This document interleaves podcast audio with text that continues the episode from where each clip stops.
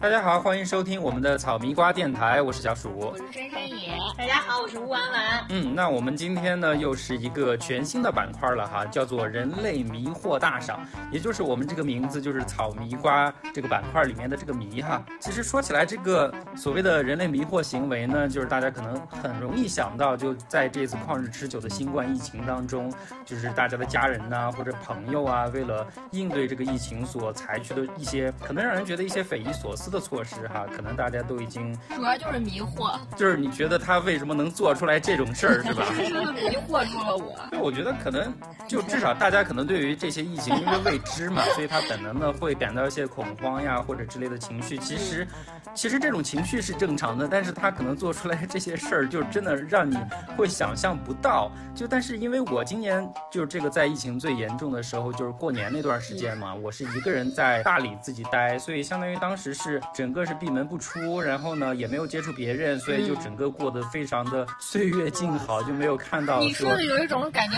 待在家里练什么妖法？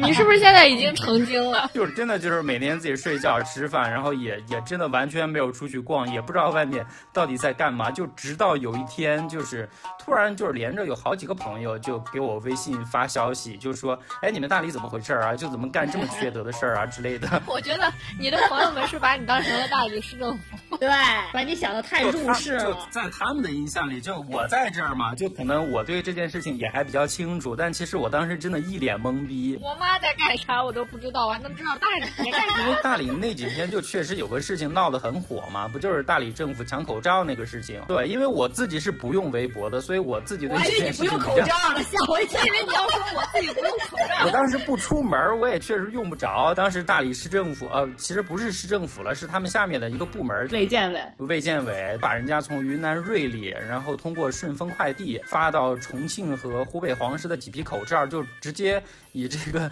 征用的名义给人家扣留了，而且还发了那个公文，你知道吧？就是白纸黑字还盖的章，而且特有理，特有理。我做的没有问题，有什么问题但是，但是你给大家的感觉就是跟黑社会似的，就是我是我是拦路的，就是你要从这儿过，就必须给我那个过路费。我也特别愤慨，就当时就真的。就想出了大理，可能也没几个地方能干出来这种事儿。没想到，万万没有想到，就过了没几天，就真的是记得之前有那个山东烟台之类的嘛，就是过路拦截，就扣一次试试，万一能行。对，可能大家就真的就慌了。就而且欧洲美国人他们不是。不太习习惯用口罩嘛，所以一开始他们可能对这个事情也没有特别在意。但是对对，在国外就在抢口罩。之前看过说瑞士他们自己是不生产口罩的，所以他们当时是从德国的一个公司就也是买了一批口罩来用来给自己防范。结果没想到这个口罩送到海关的时候就直接被德国政府扣了。然后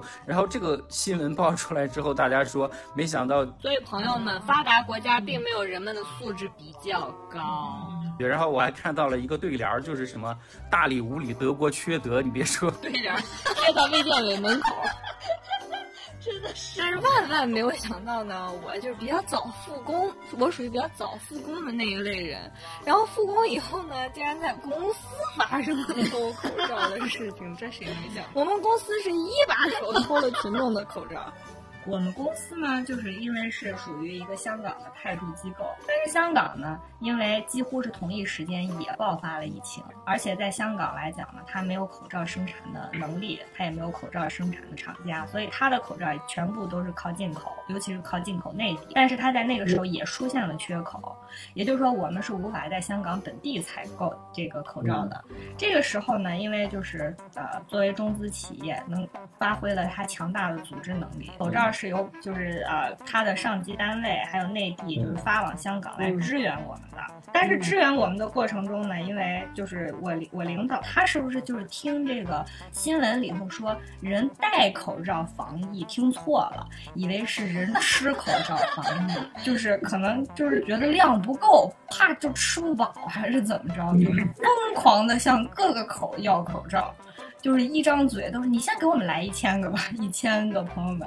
这些口罩呢，因为一开始大批量的过来，然后就被囤积在我们公司的一个小会议室里，那个地方现在已经成了储藏室啊。如果要是从开工复工的这个角度来讲，你必须口罩保持你的这个量充足，你才能开工复工嘛。所以呢，他就把口罩都囤积在那边。一开始呢是一人发一盒，展现了我们公司对职工的这个温暖。后面一批一批又来了之后呢，有一天我们就想说，这个口罩现在这么大批量，我们还是实施这个进出口，就是公司内部进出口的管理吧，就是来多少登记一下，然后给大家怎么发放，每次发多少也登记一下。这个时候呢，我们开始对口罩进行这个盘点。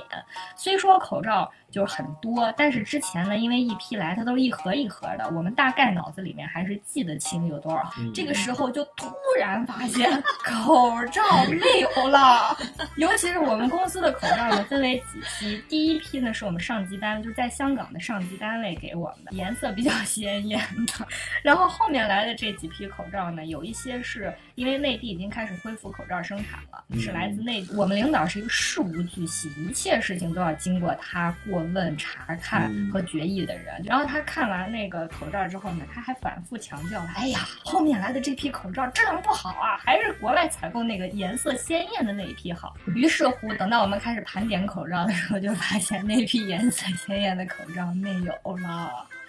然后我另外一个同事跟我说呢，就是呃，在那批鲜艳的口罩就是给大家发了一部分，还剩下一部分的时候呢，我们那个领导专门把他叫到办公室，悄悄地跟他指派说：“你把剩下的那批颜色鲜艳的口罩一定要把它放好，放在一个妥善的位置。你这样，你放到我们公司那个就是带电动门的那个储藏室去吧。”就是这个事情只有我领导和我同事知晓，然后我同我同事这个时候突然间想起来了这件事，火速的冲到了那个储藏室看了一眼，那一箱口罩也没有了。因为在我们公司呢，就是因为人本来就不太多，你发生这个口罩就是丢失事件，且不说是谁偷的，但是。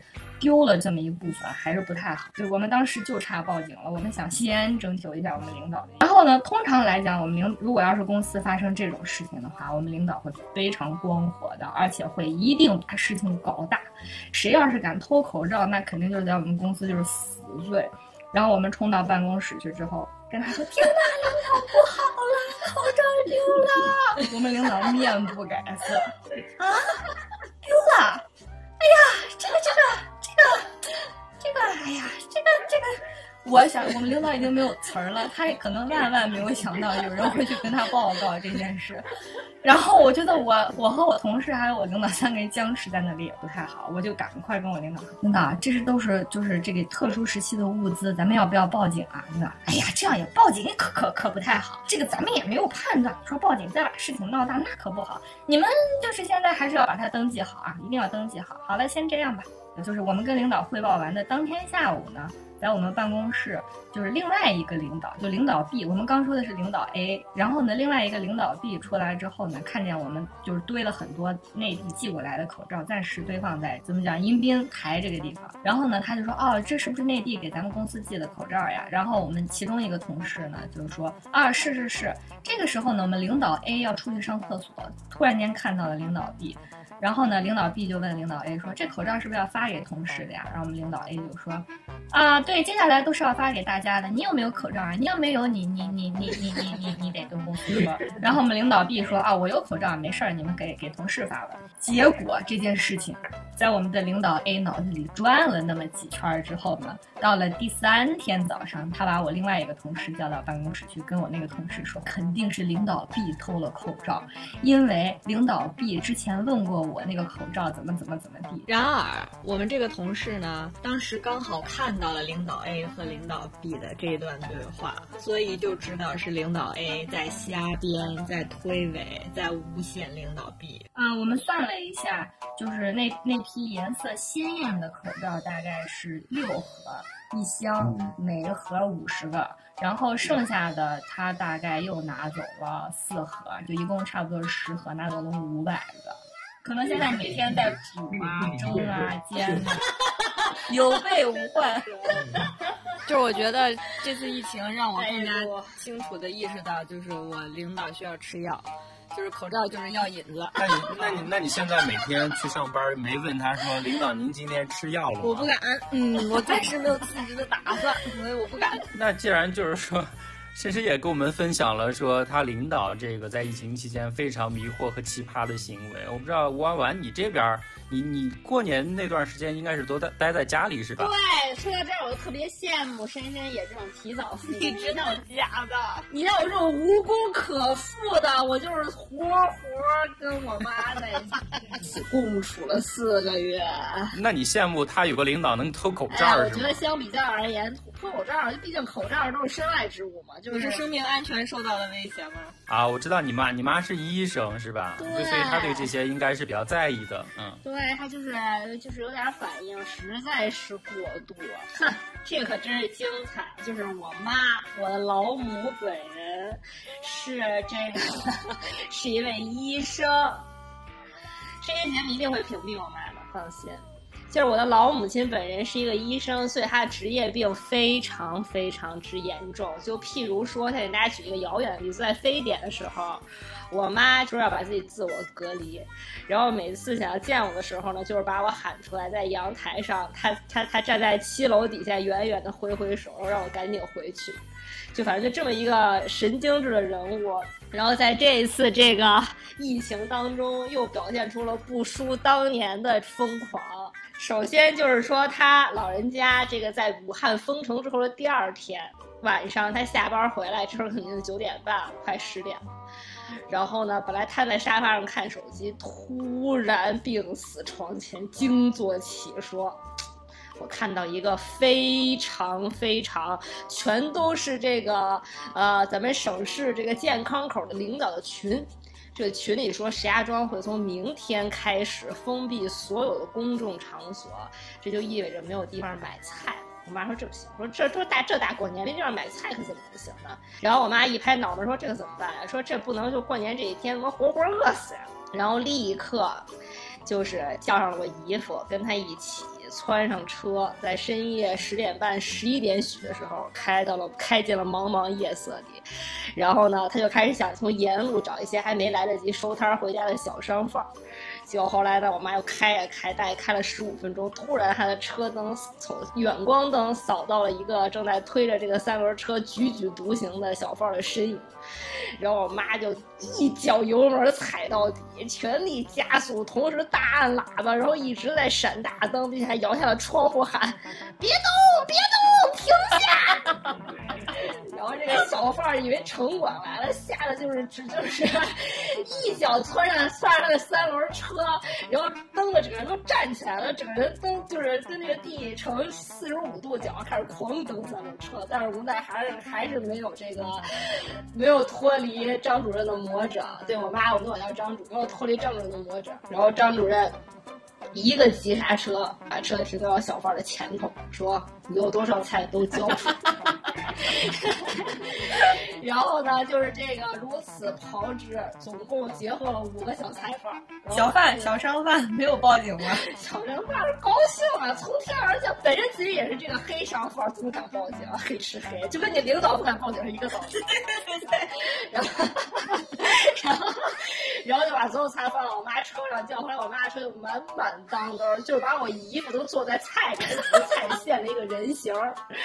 然后把这车开回了家，然后开往厨房里，不往这阳台里码菜，就把我们家的阳台活活码成一个植物园儿，就是里三层外三层，没有地方可以下脚，所到目光所及之处，全都是特别耐吃的白菜、萝卜、土豆、胡萝卜等等等等，然后洋葱。后来就是这些菜就神不知鬼不觉的消失了，可能我妈就是觉得太那个了，就是扔一点儿送一点儿，然后什么都往医院带一点儿，反正就后来也是慢慢消失殆尽了。但是那天晚上过那是相当相当得劲。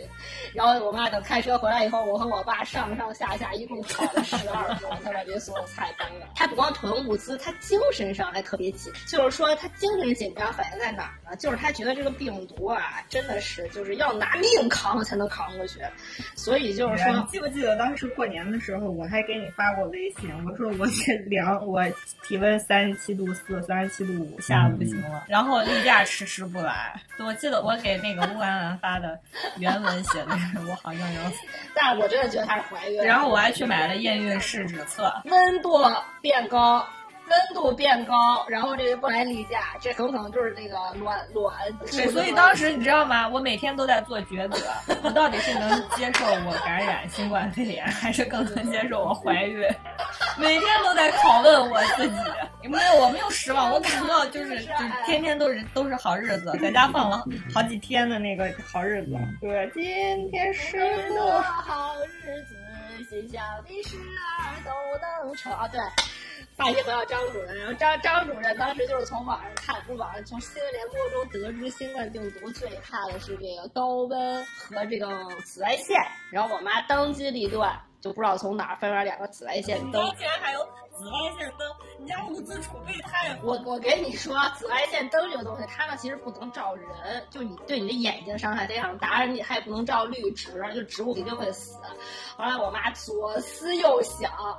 就想在在到底透在到底在哪个空间执行紫外紫外线灯的消毒操作？有天早上我一睁眼一推门，只见我们家这个一进大门的地方挂起了一个十年没见过的浴帘儿。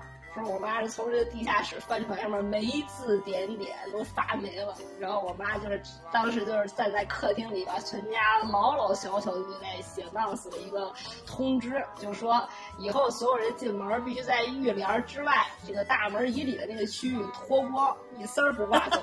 脱，等一下。脱光是吧？不分男女，不分男女，脱光。比如说，他如果要是觉得有隐私需求，可以先大喊大喊三声“我回来让大家注意”，然后就是说把外面穿过的所有的衣裤。全部脱在消毒区域，然后等你人进来以后，进来之前脱光了以后进来之前，按好那个紫外线的开关。紫外线开关有十五秒的延迟，所以你有十五秒的时间从浴帘跑出来，再把浴帘拉紧。它正好这个紫外线就开始开始照射。就自打 announce 这个规定以后，我们家基本上这个紫外线二十四小时长照不灭，除非就是人要出门的时候才关一点点，让你从浓浓浓的紫外线这个臭氧迷雾中摸出来去。反正反正在我这个。四月中旬离开的时候还在你，所以在这其中有没有锻炼出一种极其迅捷的反应力？我极其非常迅捷，特别是紫外线都倒数，倒数就是他倒数五秒钟，噔噔噔噔响五下，那个噔响起来的时候我紧张。有一次就在，我都已经跑出来，发现自己手机放在里面，我想把手机摸出来，但就是已经噔噔两声，就一会儿还有三秒就要亮起了。然后我当时光着屁溜，然后我滋溜一下滑进去，拿手机滋溜滑出来，正好这个灯。老师感觉就跟那个凯特琳·泽塔琼斯在紫外线里偷那个偷那个画一样，我感觉想想我都觉得性感。普通人，我每天下班回来，我也非常的纠结，就是我的衣服要咋办？我要先拉窗帘 还是先脱衣服？我想张主任绝对是经过推论，然后对家里所有的这个区域进行过一遍演练，然后最后才决定好是征用哪一块区域来做消毒区。